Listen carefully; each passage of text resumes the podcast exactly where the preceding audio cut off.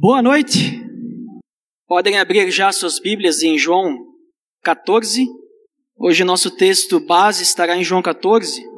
Mas antes eu gostaria de dar um contexto sobre o texto que nós vamos ler, para que a gente possa ter bem claro o significado, o que esse versículo quer nos passar e tudo que vai estar envolvido na nossa conversa hoje.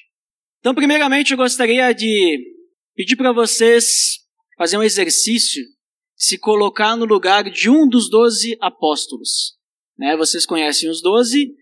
Daqui a pouco eu diria para vocês escolherem um em específico chamado Tomé. Já ouviram falar de Tomé, né? Tomé é muito conhecido como aquele que tinha, vamos dizer assim, queria ver para crer, né? Tinha que tocar em Jesus para saber que ele tinha ressuscitado.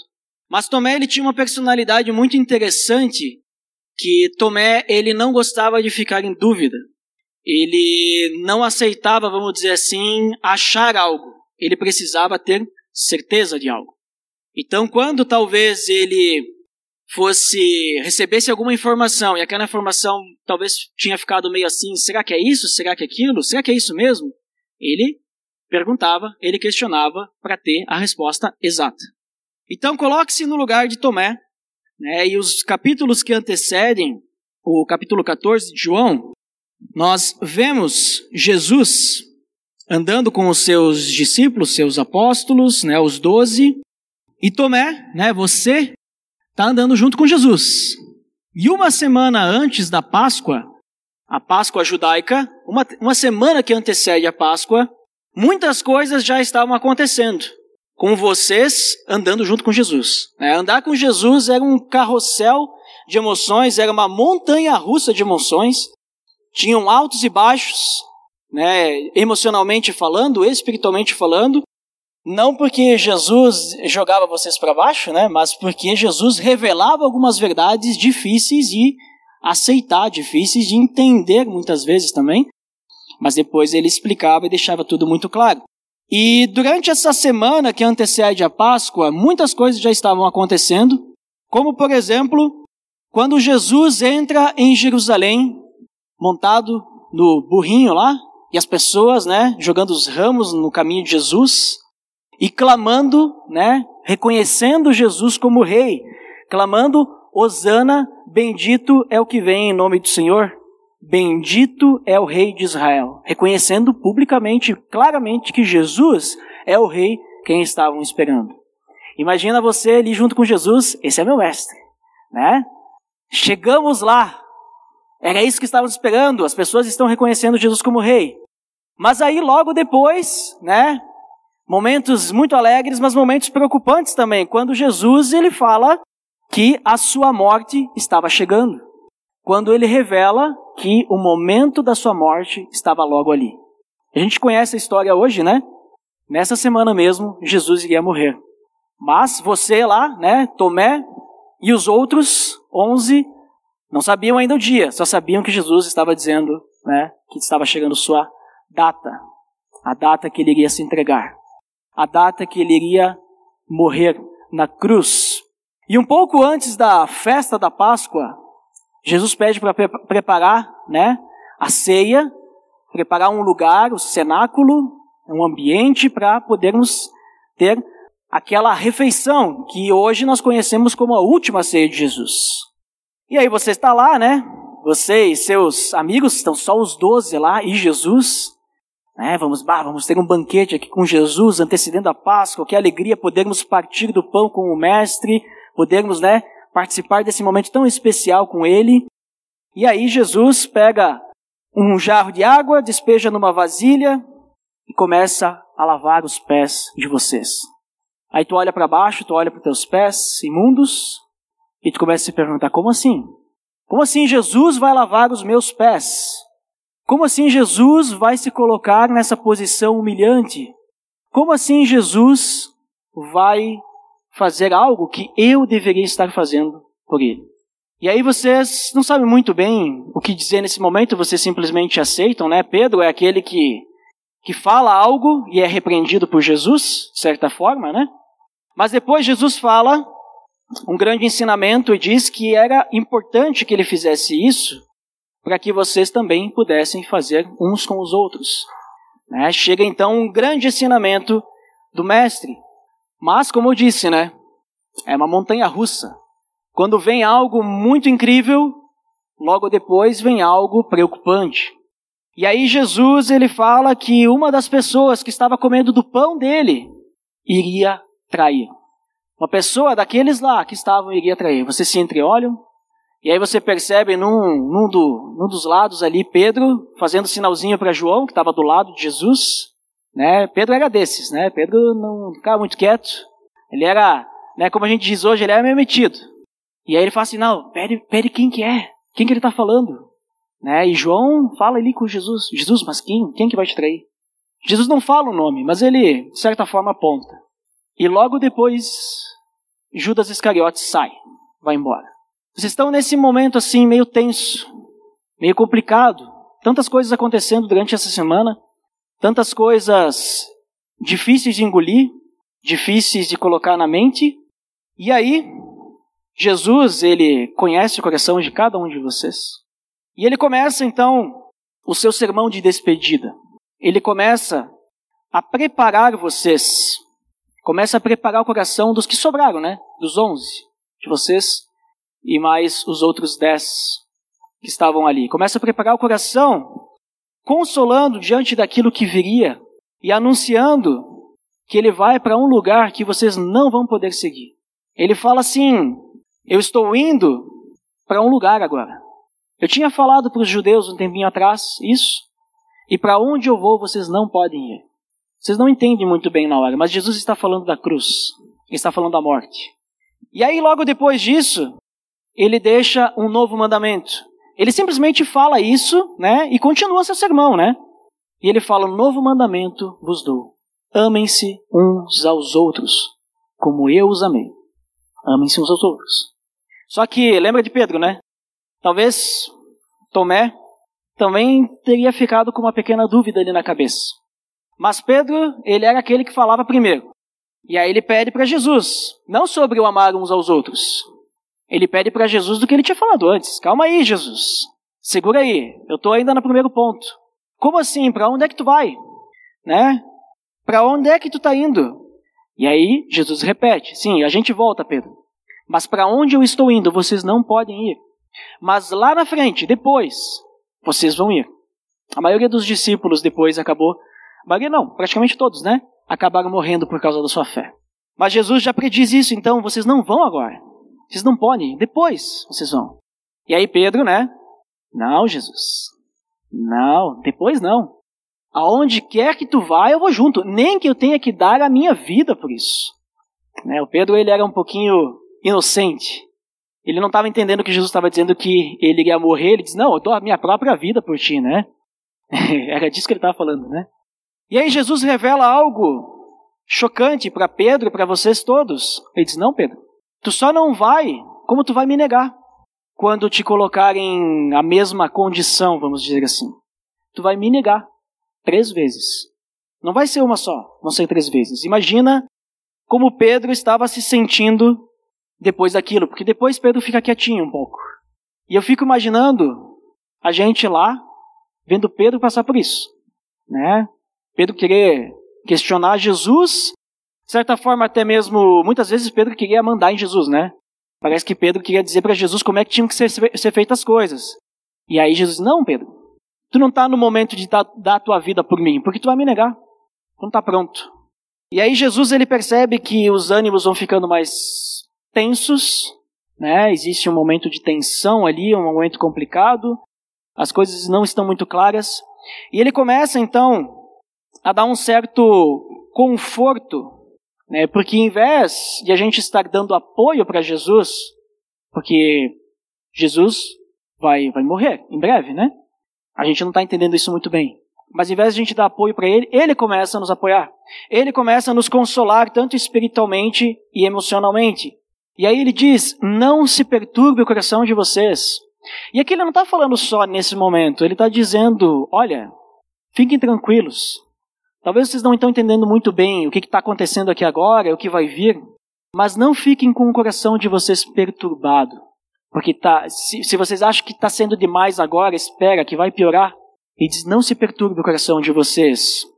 E ele orienta, ele diz que ele está indo para casa, ele diz que a casa do pai tem muitas moradas, ele está indo para preparar um lugar, e ele diz que ele precisa ir para esse lugar, mas ele vai e depois ele volta. Não é para sempre que ele vai.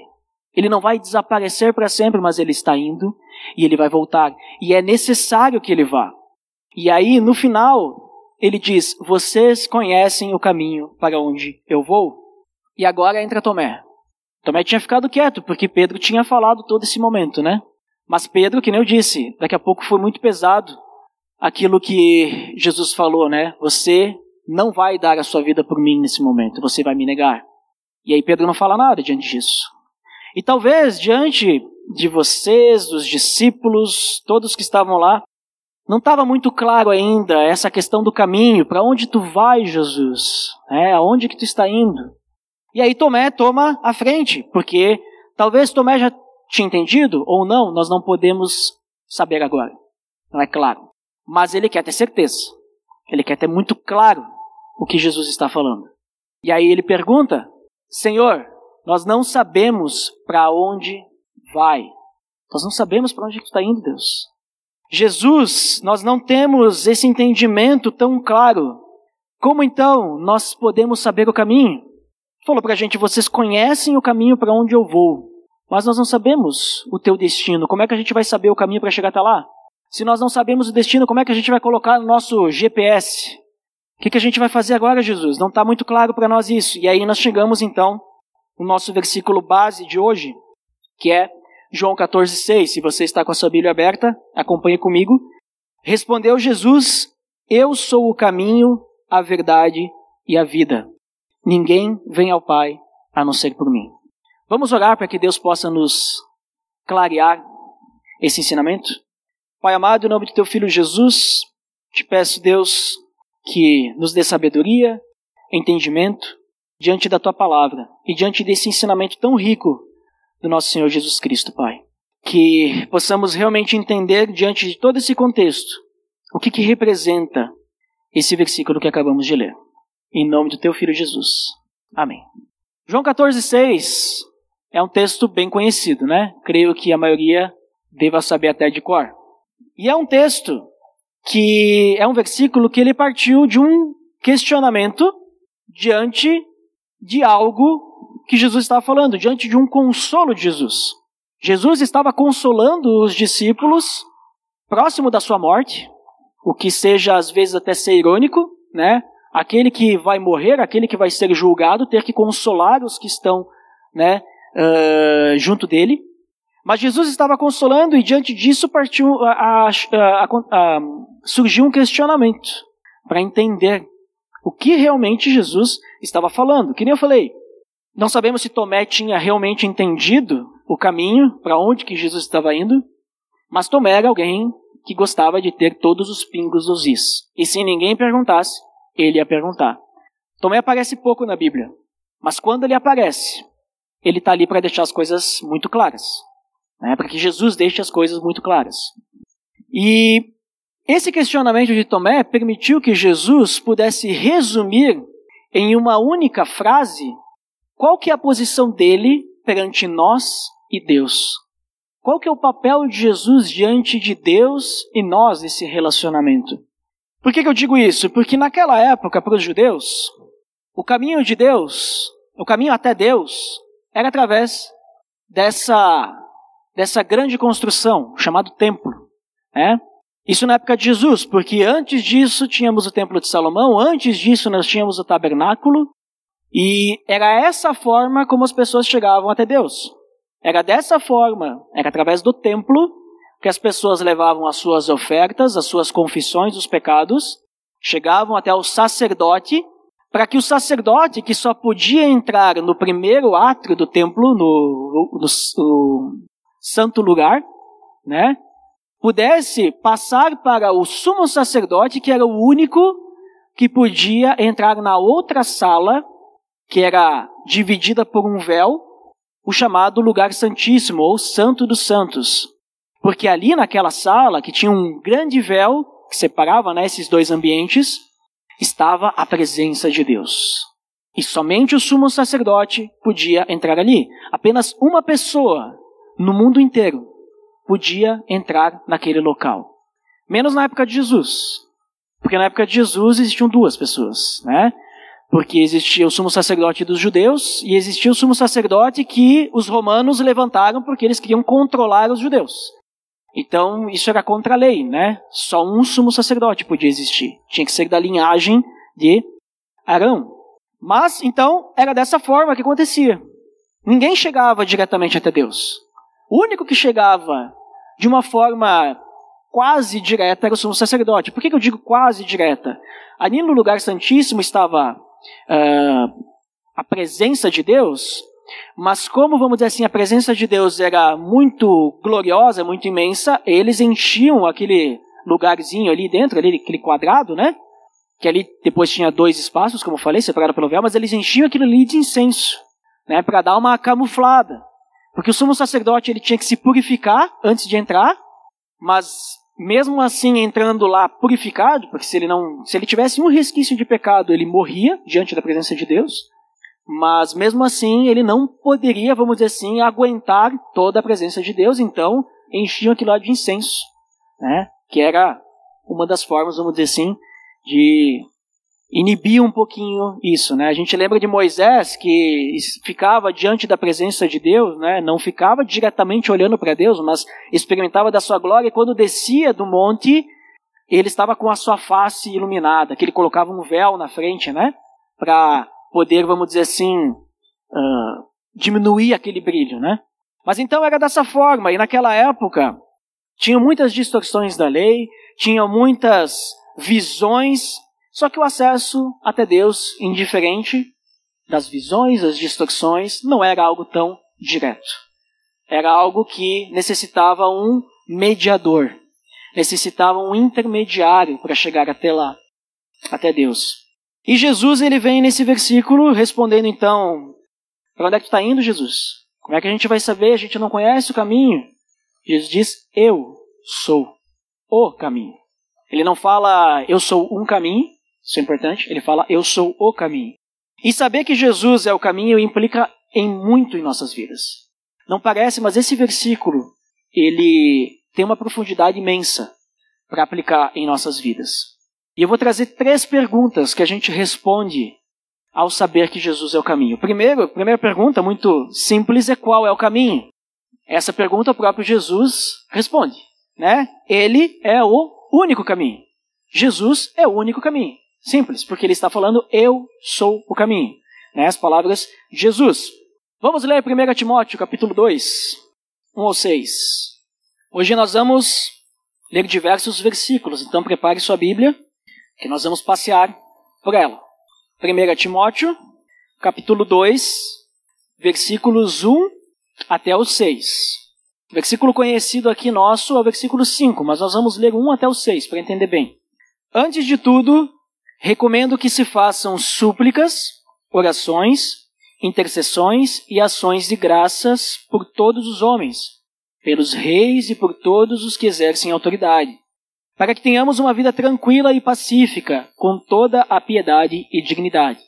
Isso é bom e agradável perante Deus, nosso Salvador, que deseja que todos os homens sejam salvos e cheguem ao conhecimento da verdade.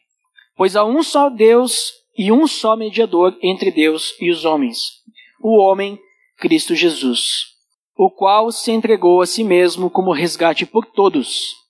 Esse foi o testemunho dado em seu próprio tempo. Então apenas Cristo, só Ele, se entregou, né, como a gente vê no 6, o qual se entregou a si mesmo, só Ele se entregou e apenas Ele pode nos levar até Deus. É, é só Ele que é o caminho até Deus. Né? Nós vemos que não há nenhum outro caminho, porque há um só Deus e um só mediador entre Deus e os homens: Cristo Jesus. Só Ele. Ele é o único que pode fazer essa mediação. Ele é o único intermediário. Nós sabemos, nós não podemos chegar diante da face de Deus por causa do nosso pecado. Né? Deus ele não se mistura com o pecado. Mas essa relação que é impossibilitada por causa do pecado, ela é possível por causa de Jesus, porque ele é o mediador dessa relação. Avança um pouco mais. Hebreus capítulo 10, versículos 19 e 20. Ali na imagem nós temos um, um exemplo, uma simulação, né? Do véu que dividia o, o santo lugar do lugar santíssimo. Né? O santo lugar, que era essa parte anterior, que não era todo mundo que podia entrar ali também, e do lugar santíssimo, o santo dos santos, que era atrás daquele véu. Um véu enorme, uma grande cortina grossa. E esse véu, nós vamos ler aqui, que ele, Jesus, ele abriu o caminho através desse véu, porque esse véu, quando Jesus morreu na cruz, ele se rasgou de cima a baixo.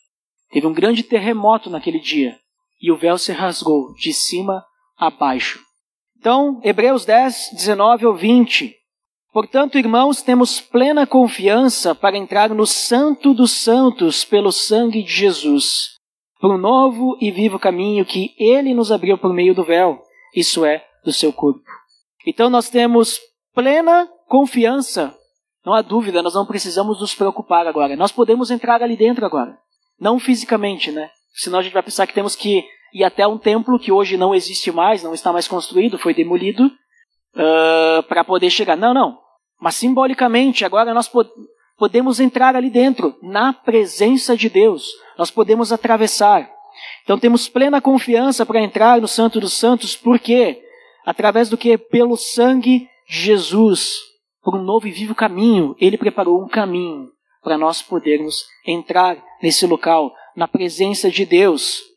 Ele nos abriu esse caminho por meio do véu, através do seu corpo entregue naquela cruz por, ca por cada um de nós. Então, através do preço que foi pago na cruz, o sangue derramado, o corpo entregue, que nós podemos chegar limpos, purificados, sem precisar fazer coisa alguma, como o sumo sacerdote fazia na época, sem sacrifício algum, nós podemos chegar diante de Deus através de Jesus. O véu, aquele véu que separava nós da presença de Deus, ele foi rasgado. Ele já não separa mais. Agora nós temos livre acesso, porque Jesus é o nosso caminho até o Pai. E mais um texto para nós entendermos sobre a pergunta qual é o caminho e saber que Jesus é o único caminho. O que, que isso também implica em nossa vida? Efésios. Efésios 2, 17 ao 22. Versículo 17: Ele veio e anunciou a paz a vocês que estavam longe e paz aos que estavam perto. Pois por meio dele, tanto nós como vocês temos acesso ao Pai por um só Espírito. Portanto, vocês já não são estrangeiros nem forasteiros, mas concidadãos dos santos e membros da família de Deus, edificados sobre os, o fundamento dos apóstolos e dos profetas tendo Jesus como pedra angular, no qual todo o edifício é ajustado e cresce para tornar-se um santuário santo no Senhor. Nele vocês também estão sendo edificados juntos para se tornarem morada de Deus por seu Espírito. Todos nós podemos entrar. Todos nós somos iguais perante Deus. Não há ninguém maior, não há ninguém melhor. Todos nós temos acesso. E isso nos torna membros da família de Deus. É o que ele está falando aqui. Todo nós, todos nós podemos fazer parte agora desse, dessa edificação. Todos nós podemos ser morada do Espírito Santo. Qualquer um de nós que somos cristãos, podemos orar e podemos ter a nossa oração chegando aos ouvidos de Deus Pai. Qualquer um de nós. Não tem ninguém aqui que tenha uma oração melhor, ninguém que tenha uma, uma oração que seja mais santa, não tem ninguém aqui que Deus ouça melhor ou mais, porque todos nós vamos chegar até Deus pelo mesmo caminho, que é Jesus Cristo. Não é necessário a gente fazer algum curso teológico, não é necessário a gente fazer uma preparação para se tornarmos líderes, autoridades espirituais, para podermos ter um relacionamento com Deus. Isso era necessário naquela época. E não era para todo mundo também, porque tu tinha que ter uma descendência. Tu tinha que ter herança sacerdotal. Agora não. Qualquer um de nós. A pessoa que se converteu hoje e a pessoa que se converteu há 40 anos atrás. A conversa que elas têm com Deus é exatamente a mesma, porque o caminho é Jesus. Só que as duas precisam ter, né? Jesus. Porque nós não vamos chegar lá por outro caminho. Ele é o único caminho. Né? Isso é importante a gente reforçar. Não existe essa história de que todos os caminhos levam até Deus, ou existem vários caminhos, ou existem caminhos de jeitos diferentes. Né? Isso é uma falácia, isso é uma heresia, não está na Bíblia. Só existe um único caminho, que é Jesus Cristo. Porque não há salvação em nenhum outro. Só há salvação em Jesus Cristo. Isso precisa ser muito claro. Não há salvação também nem em nós mesmos. Tá? A gente não chega até Deus por nosso mérito, por nossa força. E esse é o segundo ponto. Então, o primeiro ponto, a primeira pergunta, qual é o caminho? Jesus Cristo é o único caminho. E a segunda pergunta, como nós reconhecemos o caminho? Como nós entendemos que o caminho que nós estamos trilhando é realmente o caminho de Cristo? Como nós reconhecemos qual é o caminho que leva ao Pai? A resposta para isso é que o caminho é apertado. E Jesus, ele já vem falando ali em João, no contexto, né? Que o caminho para o Pai é a morte. Ele está falando que ele vai por esse caminho. E nós vamos seguir esse caminho. Mas a gente não precisa morrer fisicamente, tá? Não precisamos nos preocupar agora que, nossa, a gente só vai chegar até Deus mortos fisicamente. Mas vamos ler Mateus 7, 13 ao 14 para entendermos o que, que significa que esse caminho é apertado e o que significa e como a gente reconhece esse caminho. Mateus 7, 13 e 14. Quem acompanhou as mensagens sobre o Sermão do Monte, lembra que nós passamos ali uns 45 minutos, não lembro, só conversando sobre esses dois versículos. Né? Então, se alguém quiser relembrar, dá para escutar lá nos, nos áudios gravados né, da Aliança, tem no Spotify, na internet e tudo mais, dá para escutar sobre isso. Mas versículo 13 e versículo 14 de Mateus 7 dizem o seguinte: Entrem pela porta estreita, pois larga é a porta e amplo o caminho que leva aonde? A perdição, e são muitos os que entram por ela. Como é estreita a porta e apertado o caminho que leva à vida, são poucos os que a encontram. O caminho, os caminhos, na verdade, né, das religiões de obras de justiça própria e de mérito próprio, é, que são confortáveis, que são agradáveis a si mesmo e não a Deus, todos esses caminhos, eles vão conduzir à perdição são o caminho largo, né? Ele diz aqui, amplo o caminho que leva à perdição. São muitas pessoas que vão entrar por esse caminho. Muitas pessoas, infelizmente, inclusive, vão seguir esse caminho achando que estão seguindo o caminho de Cristo. Essa é a coisa mais triste que eu vejo quando eu leio esse texto, eu relembro sobre esse texto, de saber que muitas pessoas acham que estão no caminho de Jesus, no caminho do Senhor, mas não estão. Porque esse caminho, que é pelo nosso próprio mérito, ele vai levar à perdição. Não vai conduzir para perto de Deus, vai conduzir para longe de Deus. O extremo oposto. Jesus, ele não é nenhum desses caminhos, na verdade. Jesus, o caminho que ele é, é o caminho que vai até Deus somente pela fé. Nele mesmo, inclusive, né? Em Cristo Jesus, na fé salvadora da cruz. E esse caminho de Jesus, ele é um caminho exigente. E é um caminho sem exceção. Sem exceção porque não tem como tu tá, tipo assim, trilhando o teu caminho que tu quer e no caminho de Jesus ao mesmo tempo. A gente não consegue, né? Ou a gente está num caminho ou a gente está em outro. Então não tem exceção. Não tem, ah, mas o mas não existe para Deus. Ou tu estás comigo, ou tu não estás. E ele é exigente porque ele requer que a gente renuncie à nossa vida.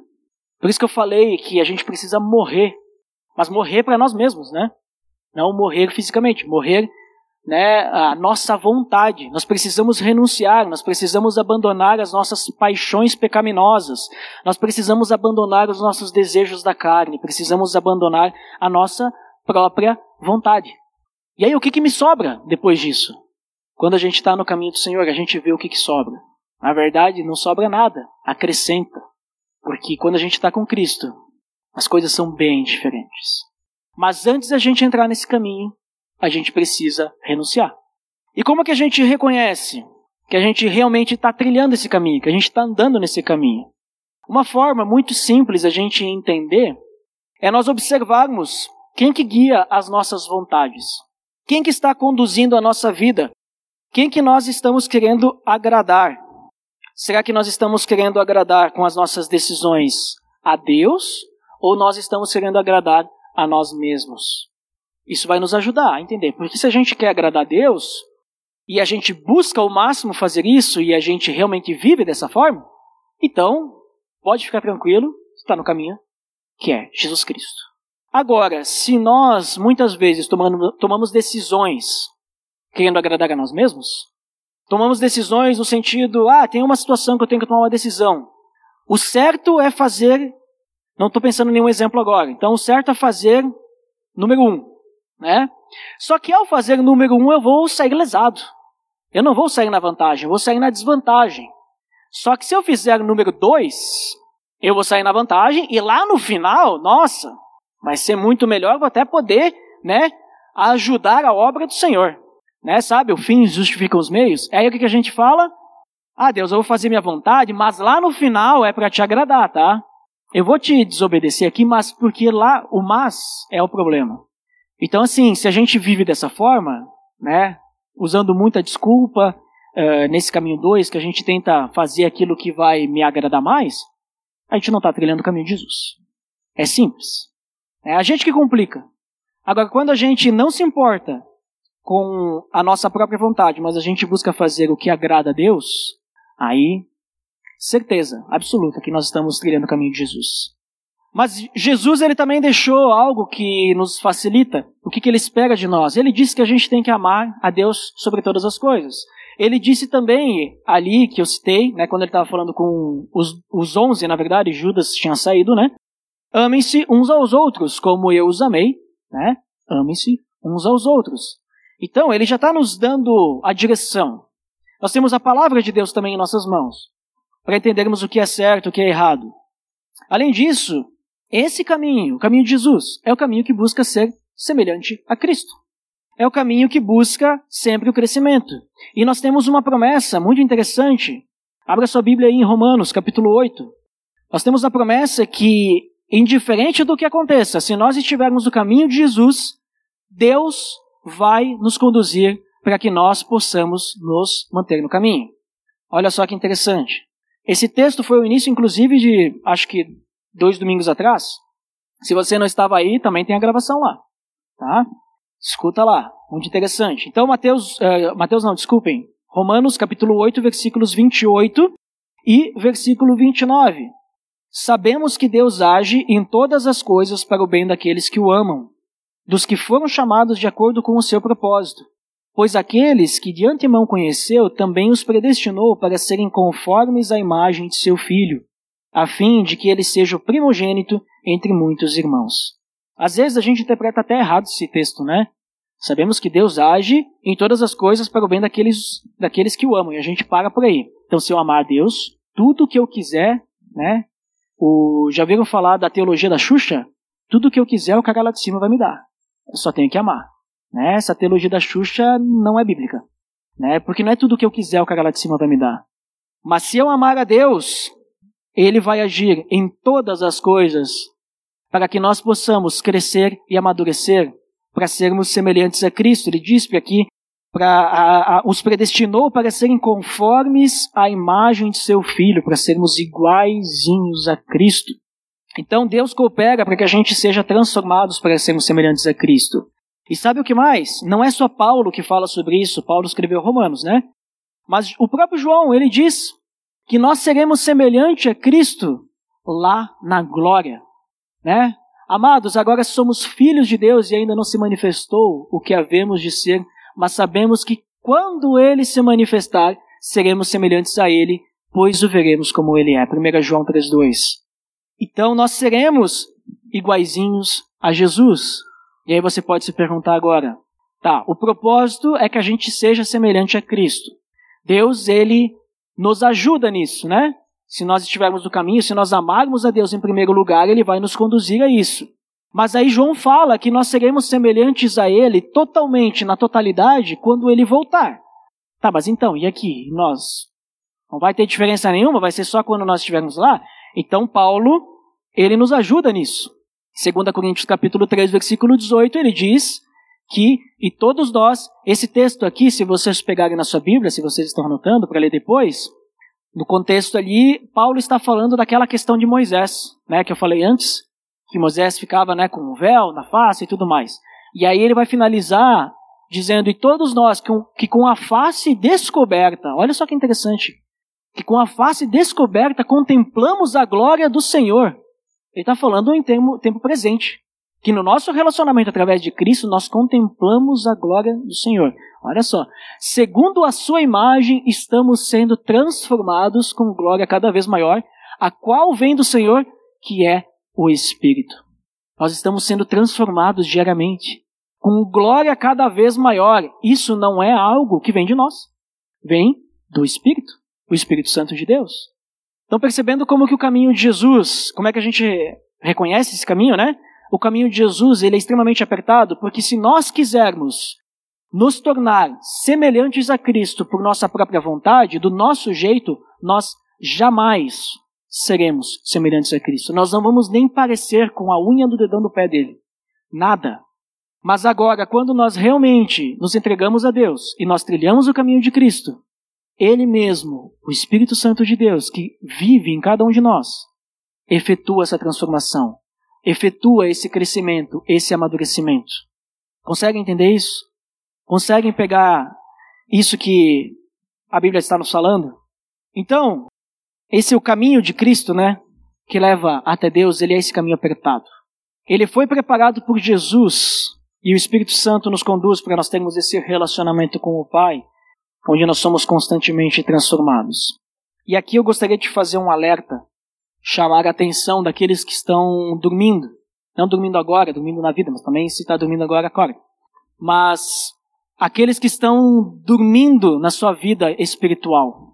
Muita atenção sobre isso. Se você está vivendo sempre igual, se você não tem mudança nenhuma na sua vida, e aqui eu vou dar uma colher de chá, não digo nem diária, mas eu digo ao passar dos anos. Se você está igualzinho ao que você estava há três, quatro anos atrás, é um motivo de se preocupar. É um motivo para se preocupar, porque nós acabamos de ler que nós somos transformados diariamente. Nós acabamos de ler que Deus, quando ele nós amamos a Deus e nós estamos no caminho dele, ele ele faz de tudo, ele age em todas as coisas para que a gente possa crescer. Então, se você está sempre igual no seu caráter e na sua vida espiritual, sem crescimento algum, é um bom momento para se perguntar, avaliar. Eu não estou julgando ninguém, mas eu estou dizendo para você se autoavaliarem.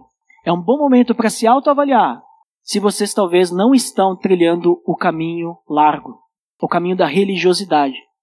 Eu falo sempre para as pessoas sobre a minha vida espiritual, no sentido que eu trilhei durante uns seis, sete anos o caminho largo. Eu conhecia a verdade, mas eu vivia uma religiosidade. E eu digo para você, se eu tivesse morrido, João 15, Jesus ele vai falar que o ramo da videira de Cristo ele cresce e dá fruto. O ramo que não está na videira de Cristo, aquele que não cresce e não dá frutos, não está em Cristo. E sabe o que acontece com esse ramo? Ele é jogado no fogo. Vocês entendem o que eu quero dizer quando é jogado no fogo, né? Qual que é o destino desse ramo? Então eu digo para você, se eu tivesse morrido naquela época, o meu destino era o fogo, o fogo do inferno. Então muita atenção, porque às vezes a gente vive uma vida confortável, a gente faz as coisas do nosso jeito, e a gente começa a viver uma religiosidade porque a gente sabe como tem que ser feitas as coisas. A gente aprende com os outros como é que se ora, né? A gente aprende por osmose, né? A gente vê os outros orando, a gente ora igual. A gente aprende as músicas, a gente sabe que tem que ir no domingo na igreja e a gente vai porque tem que ir, né? Eu nunca me esqueço, uma vez o Predebon, ele deu um estudo sobre o tem que, né? E às vezes a gente vive o tem que, a gente tem que, a gente tem que, a gente tem que, mas não, não tem que nada. Não estou dizendo que a gente não vai mais agora fazer essas coisas. Mas a gente faz não é porque nós temos que, mas porque o Espírito Santo dentro do nosso coração nos conduz. E a gente, de certa forma, querendo ou não, quando Deus está realmente no nosso coração, a gente não tem nem escolha. A gente sente falta de congregar. A gente sente falta de se relacionar com Deus. A gente sente falta de fazer as coisas certas para Deus. Porque o nosso amor por Deus é grande. Então, muita atenção. Se você vive uma vida em que você tem algum pecado que você não está nem aí, né? Algum vício, né? Algo que você constantemente faz e você não dá bola porque Jesus já morreu por esse pecado, é só pedir perdão. Cuidado, cuidado. João alerta: aquele que vive no pecado não está em Deus. E viver no pecado é essa relação que nós temos quando a gente não se importa. O verdadeiro cristão se importa. O verdadeiro cristão, toda vez que ele peca, aquilo incomoda.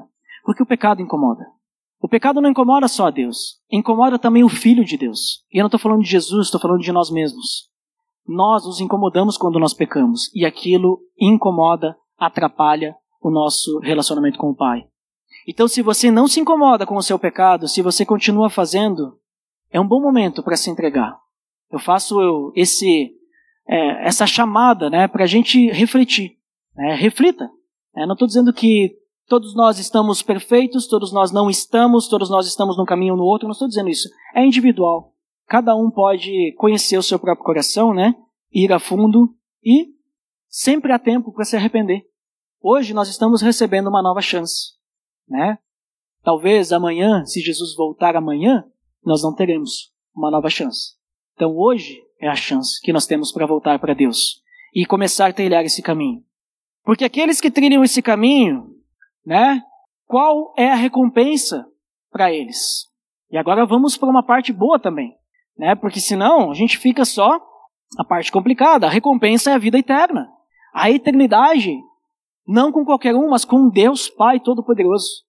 Jesus, ele se entregou, ele é esse caminho para que a gente pudesse ter a eternidade com o Pai também. Pudéssemos poder viver isso. E nós vimos, né, em Mateus 7, no 13 a 14, que nós lemos antes, que o caminho de Cristo, o caminho apertado, né, ele leva à vida. E claro, nós temos essa questão da vida, que nós morremos e nascemos de novo, e agora nós temos um relacionamento com o Pai, mas não só isso, mas também a vida eterna. Nós herdamos a vida eterna. Vamos ler juntos. Volta lá para João, capítulo 3. João 3, 14 e 16, vocês devem lembrar do 16, né? Mas vamos ler o 14 e o 15 também. 14. Da mesma forma como Moisés levantou a serpente no deserto, assim também é necessário que o filho do homem seja levantado. Aqui só um contexto antes de continuar. Jesus está conversando com Nicodemos, né? aquele mestre da lei que, vamos dizer assim, abriu né, as portas para conversar com Jesus e ouvi-lo. Né? E Jesus ele está falando sobre toda a sua obra. E aqui ele fala então sobre isso, da mesma forma como Moisés levantou a serpente no deserto, assim também é necessário que o filho do homem seja levantado. Jesus já está predizendo a sua morte na cruz para que todo o que nele crer tenha a vida eterna. Porque Deus tanto amou o mundo que deu seu Filho unigênito, para que todo aquele, aquele crer não pereça, mas tenha a vida eterna. Então, Jesus, ele morreu para nós não perecermos, mas para nós termos essa vida eterna. E a vida eterna será cheia da glória de Deus. Eu digo sempre, quando eu falo sobre a glória de Deus, eu sempre digo assim que a gente não consegue nem imaginar né? A gente não consegue nem imaginar o que, que vai ser a glória de Deus, porque a gente experimenta tão pouco aqui, nós somos tão limitados, que a gente não consegue nem imaginar. Mas o nosso último texto, Romanos, capítulo 5, versículos 1 e 2, nos mostra um pouquinho sobre o que nós já temos experimentado, inclusive, mas que nós nos gloriamos até mesmo na esperança da eternidade com o Pai. Olha só, Romanos 5, 1 e 2. Tendo sido, pois, justificados pela fé, temos paz com Deus, por nosso Senhor Jesus Cristo, por meio de quem obtivemos acesso pela fé a esta graça, na qual agora estamos firmes, e nos gloriamos na esperança da glória de Deus. Somos justificados pela fé em quem? Em Cristo Jesus. Temos paz com Deus por causa disso, porque antes nós vivíamos sobre a ira de Deus em constante luta com Deus, de certa forma, né? Nós éramos inimigos de Deus até, de um certo jeito. Mas através de Cristo nós temos paz, né? Por nosso Senhor Jesus Cristo nós temos paz com Deus. E através dele também nós obtivemos acesso, através da fé, a esta graça, a qual é a graça de Deus que nos firma no seu caminho. No Evangelho, não é firmado em qualquer coisa, mas simplesmente no fato de que nós não merecemos a salvação e Cristo morreu por cada um de nós. Isso é graça. Isso é graça. Nós não merecemos, nós não fazemos nada por isso. Nós não nós não compramos uma entrada no caminho de Jesus, mas nós recebemos isso de graça. E nos gloriamos na esperança da glória de Deus, nós já nos gloriamos só ao esperarmos aquela glória de Deus que virá na eternidade. Cristo nos proporciona isso. Quando ele preparou o caminho, ele deixou tudo pronto. É por isso que nós temos o abismo ligado uma ponte. A ponte é o caminho. É o caminho que a gente percorre para chegar até a presença de Deus novamente. E nós podemos ter esperança de estarmos totalmente na glória de Deus em toda a eternidade. Podemos viver essa esperança e isso, não sei vocês, mas isso me alegra. Isso me dá sentido para viver. Isso me dá sentido para não desanimar. Isso me dá sentido para que quando as coisas estão difíceis, como já estamos vivendo tempos difíceis aqui na nossa igreja, para nós olharmos para o céu e lembrarmos que está chegando a hora. Está chegando a hora.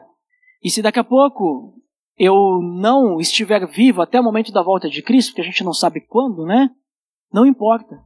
Eu tenho essa esperança que estarei na eternidade com o Pai. Então, para nós concluirmos, o fato de Jesus ser o caminho facilita muito a nossa vida, mesmo que o caminho seja apertado e mesmo que esse caminho requer, uh, entrega. Nós sabemos qual que é o caminho. Mesmo que ele seja difícil, nós sabemos qual é o caminho. Nós conseguimos reconhecer esse caminho e nós temos essa esperança da recompensa de que Deus nos prometeu. E saber que Jesus é o caminho também não nos deixa dúvida nenhuma, não nos deixa nenhum questionamento. Isso fica muito claro para todos nós. E hoje nós conseguimos com clareza saber a resposta de Tomé e talvez de todos os outros que lá estavam naquele momento, os outros dez. Conseguimos saber com clareza a resposta da pergunta: Mas Senhor, nós não sabemos para onde tu está indo. Como que nós vamos saber o caminho? Agora nós sabemos. Nós sabemos o caminho, porque Ele é o caminho. Jesus Cristo é o caminho para o Pai. Ele está indo para o Pai, ou melhor, ele já foi para o Pai. E ele é esse caminho. Ele deixou tudo pronto. E ele está preparando tudo lá para nós. É, ele está preparando né, a, a morada. E nós só precisamos agora nos mantermos firmes nesse caminho. Vamos orar por isso então?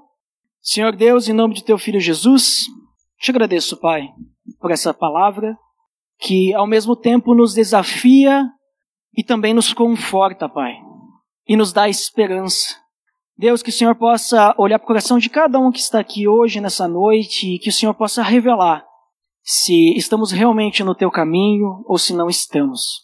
E se não estivermos, Pai, nos perdoe e nos guie para realmente andarmos junto contigo. Que Jesus Cristo seja o centro da nossa vida e seja o foco da nossa vida, Pai.